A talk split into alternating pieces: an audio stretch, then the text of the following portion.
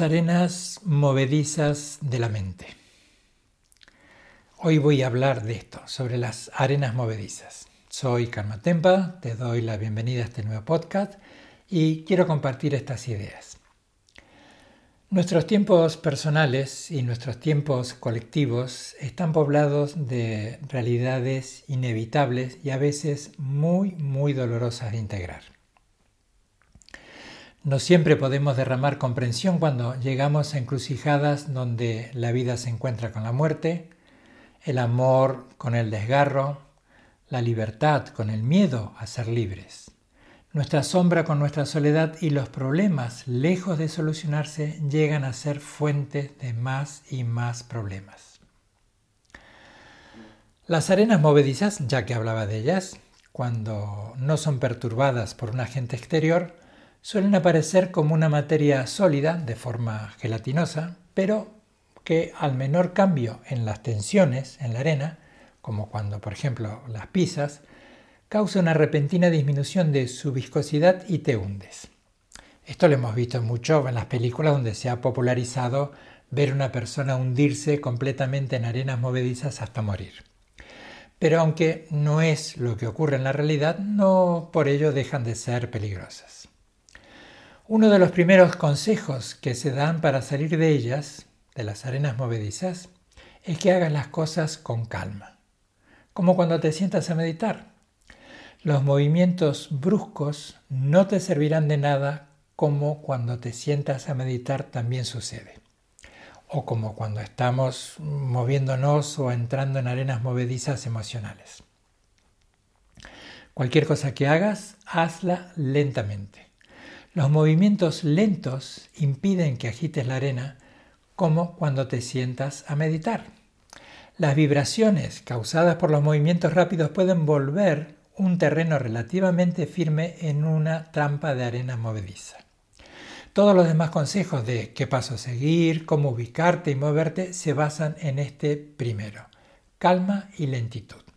Así que encuentro un símil, una metáfora entre el comportamiento de las arenas movedizas, el comportamiento a veces de nuestra mente, que son como arenas movedizas, y las mismas instrucciones que se dan de calma y lentitud, de movimientos serenos, relajados, para poder salir de esas arenas movedizas eh, en la naturaleza, pues podemos utilizarlos estando sentados en nuestro cojín o en nuestra silla de meditación y luego llevarlo a nuestra vida cotidiana cuando entremos en esas tierras, en esas arenas movedizas de nuestro mundo relacional, de nuestro mundo emocional.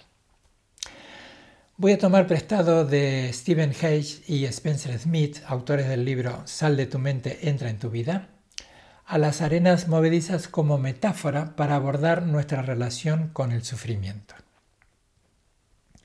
Si las situaciones eh, lo permiten, y solo si lo permiten, permanece en calma, con sosiego, que por absurdo que parezca, a veces es lo más sensato.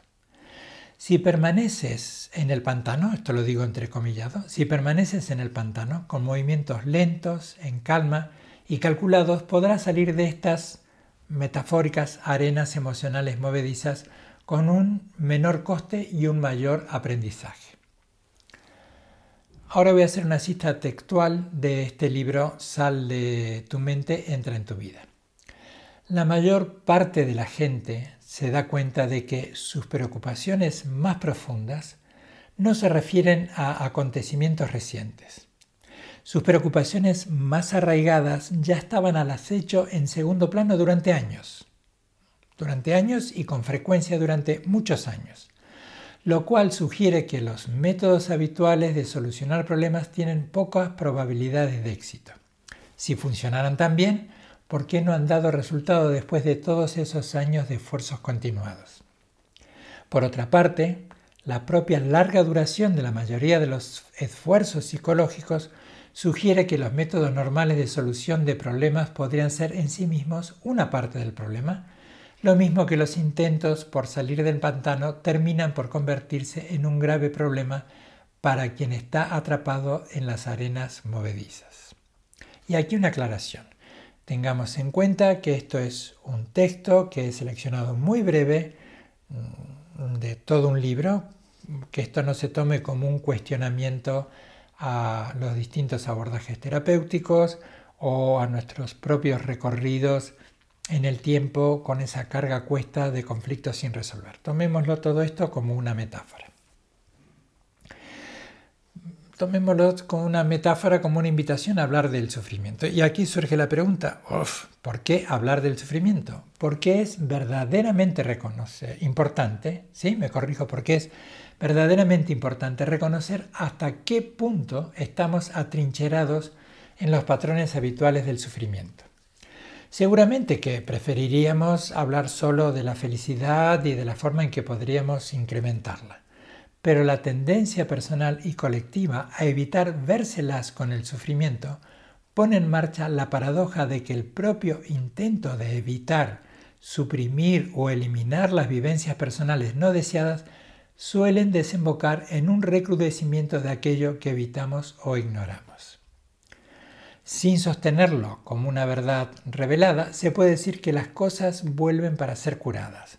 Desatenderlas incrementa en el sufrimiento y lo cronifica. El sufrimiento está presente en tu vida, está presente en mi vida, está presente en nuestras vidas y no siempre puede ser evitado. El punto de partida es dirigir una mirada consciente, objetiva, a nuestra situación de manera honrada y desapasionada es esencial romper nuestra inveterada costumbre de evadirnos y hacernos ilusiones vanas. Una vez que hemos superado nuestra resistencia a afrontar el hecho del sufrimiento, tenemos la posibilidad de examinar su causa. Una mirada a la realidad que nos permite comenzar con buen pie y comprendemos entonces que es posible liberarse del sufrimiento. Habiendo comprendido cómo surge el sufrimiento, podemos liberarnos de sus consecuencias y también de la causa subyacente o de las causas subyacentes que lo alimentan. A veces somos felices por unas cosas, pero infelices por otras, y para corregir esa ansiedad básica acabamos creando situaciones torpes. Generamos agresividad sutil o intensa, Generamos pasión sutil o intensa, generamos orgullo sutil o intenso. Generamos emociones conflictivas o confusas que mantienen nuestra ansiedad y la amplifican al máximo. Hacemos todo tipo de cosas a causa de esa ansiedad básica y debido a ello empezamos a sentirnos inmersos en más problemas y con más dolor. Con la expresión adicional de agresividad y deseo vehemente que generan desconcierto e insatisfacción, nos sentimos mal y no solo eso, sino que también aumenta nuestra ansiedad. Y este esquema se repite continuamente. Estamos en un estado de ansiedad, incomodidad, insatisfacción y todo lo que hacemos para sentirnos mejor hace, paradójicamente, que muchas veces nos sintamos peor. Nos sentimos raros, de hecho nos sentimos desgraciados, no solo eso, sino que hacemos que otras personas también se sientan desgraciadas. Porque no nos limitamos a ejercer la pasión, la agresividad y la ignorancia solo sobre nosotros mismos, lo hacemos también con los demás y siempre hay alguien que resulta perjudicado. Entonces, así, en vez de acabar con nuestra conflictividad, producimos conflictos con otras personas. Y también ellos lo generan a su vez y generamos una suerte de círculo que recrea el sufrimiento de tal manera que todo el mundo está haciendo algo para que todo el mundo se sienta mal. Participamos en este proceso, en este error desde hace mucho tiempo a pesar de las consecuencias. Incluso a pesar de los mensajes que recibimos, seguimos haciéndolo mensajes que recibimos de otros y mensajes que recibimos de nosotros mismos. Pero sin embargo, cierta cabezonería, cierta inercia, ciertos hábitos, ciertos patrones, se vuelve, hace que se vuelva todo repetitivo, falto de creatividad. A veces lo hacemos con una increíble seriedad, como si nada sucediera, incluso con solemnidad.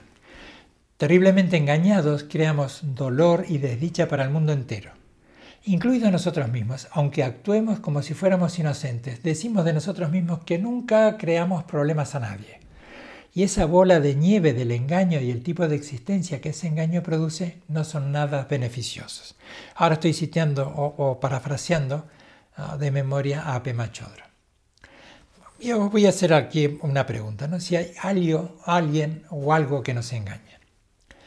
Desde el momento en que experimentamos una sensación de anormalidad e insalubridad continuada en nuestra vida ordinaria, podemos comenzar a explorar la idea del engaño si estamos siendo engañados por algo o por alguien y en algún lugar. Esa es la pregunta. ¿Estamos siendo engañados por algo o por alguien en algún lugar? No hay alivio ni relajación en la mayor parte del tiempo en nuestra vida cotidiana. Siempre se está desarrollando algún tipo de lucha. Incluso cuando se supone que disfrutamos de la vida, existe sin embargo la lucha y todo tipo de incomodidad. Podemos tratar de solucionar ese problema saliendo a un restaurante, yendo al cine o divirtiéndonos con nuestros amigos. Sin embargo, muchas veces pues experimentamos que nada nos ayuda de verdad. Cada día es diferente al anterior. Sin embargo, cada día es diferente al anterior. Sin embargo, cada día parece ser exactamente el mismo en términos de incomodidad o frustración. Este malestar básico aparece a cada instante. Cuando te despiertas y miras a tu alrededor puedes pensar en el café, en la comida, en darte una ducha, pero al minuto de acabar tu café o tu desayuno comienzas a ser interpelado por el día que comienza. De hecho, esta suerte de sentirse acorralado, exigido, demandado está siempre allí, merodeando y atormentándote durante toda tu vida. Aunque pudieras tener un gran éxito, o lo que se considera como tal, en cualquier cosa en la que te esfuerces, estás siempre ansioso. Estás siempre ansiosa por la pérdida o la ganancia, por el miedo o por la esperanza. Es magnífico desplegar la intrépida valentía de la compasión y la claridad de observar el dolor de manera precisa y sutil.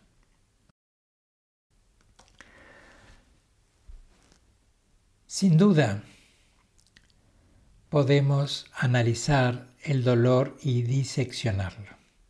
Podemos verlo como es, lo que significa un gran triunfo. Al contar la historia del, dolor, perdón, al contar la historia del dolor no estamos perpetuando el dolor, por el contrario, tenemos la posibilidad de saber qué es de verdad el sufrimiento. Y esto es algo muy positivo. La calma, la serenidad, los movimientos suaves y calculados que necesitamos nacen cuando dialogamos abiertamente con nuestro sufrimiento y comenzamos a entrever la posibilidad de su gestión, de su disminución y de incluso su fin, confiando en nosotros mismos para acompañarnos junto a nuestro entorno y demás recursos disponibles. La idea de la superación del sufrimiento deja poco a poco de ser una posibilidad remota y tenemos, aunque solo sea un mínimo atisbo, de que es posible y nos sentimos entonces inspirados a hacer lo que es necesario para llegar a ese punto. Otra pregunta. ¿Qué hacer cuando llueven proyectiles? Nacemos, enfermamos, envejecemos, morimos. ¿Qué hacer cuando caen sobre nosotros estos proyectiles. Las situaciones tan difíciles, tan dolorosas, tan complejas y tan vitales y tan presentes en la vida misma. Mientras tanto, mientras mm, estamos vivos, eh, mientras pasamos por lo que no es deseable, cuando somos testigos de lo que es deseable no es duradero, de que no siempre logramos lo que deseamos y comenzamos a vislumbrar y a definir una silueta que nos ha acompañado casi como una sombra, esta suerte de insatisfacción básica que siempre nos acompaña. Sea mm, sutil o más tosco, todo dolor, todo dolor encaja en una de estas categorías. Y otra vez la pregunta, ¿alguien o algo nos engaña? o esta es la cruda dinámica de la vida. La manera de actuar frente a tanto dolor es una importante cuestión a la que nos enfrentamos continuamente y que pone en tensión nuestro intento de una vida significativa. Vamos aprendiendo que a veces se pueden gestionar las circunstancias y otras no. Pero en ambas, cuando podemos gestionar las circunstancias y aquellas otras en las que no, podemos generar mm, una presencia que nos ayude a gestionar nuestro sufrimiento existencial.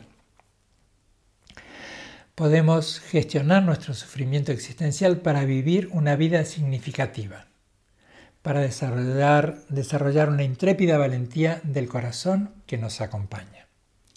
Y esta intrépida valentía expresa una auténtica disponibilidad y leal amistad hacia nosotros mismos una auténtica disponibilidad y leal amistad hacia nosotras mismas, entrando en contacto con las vivencias internas conflictivas o con aquellas situaciones que tienen distintos colores, distintos aspectos. Un carácter flexible, desarrollar un carácter flexible y activo de tal manera que lo que percibimos y sentimos, lejos de la evitación vivencial, lejos de escaparnos, de huir o de negar o desconocer lo que nos ocurre en nuestras vidas, lo podemos ir integrando para que vaya todo cobrando un sentido mayor. Elegimos abrazar, abrazar las experiencias tal como son en un proceso de desarrollo voluntario para a continuación trabajar con ellas. Una actitud abierta hacia la vida, asumiéndolos hasta cuándo. ¿Hasta cuándo me querrás? ¿Hasta cuándo viviré en esta ciudad? ¿Hasta cuándo tendré este trabajo? ¿Hasta cuándo tendré salud? ¿Hasta cuándo viviré? Los hasta cuándo de los cuándo. Aprendamos, ya finalizando este podcast, aprendamos a convivir con los interrogantes y altibajos sabiendo que podemos hacerlo mejor, pero que nunca lo vamos a hacer perfecto. Porque querer tal cosa, de hacerlo perfecto, es infantil y hemos decidido madurar. Muchas gracias. Me despido de ti. Soy Karma Tempa. Te agradezco a tu compañía y me gustará que próximamente vuelvas a ofrecérmela. Gracias.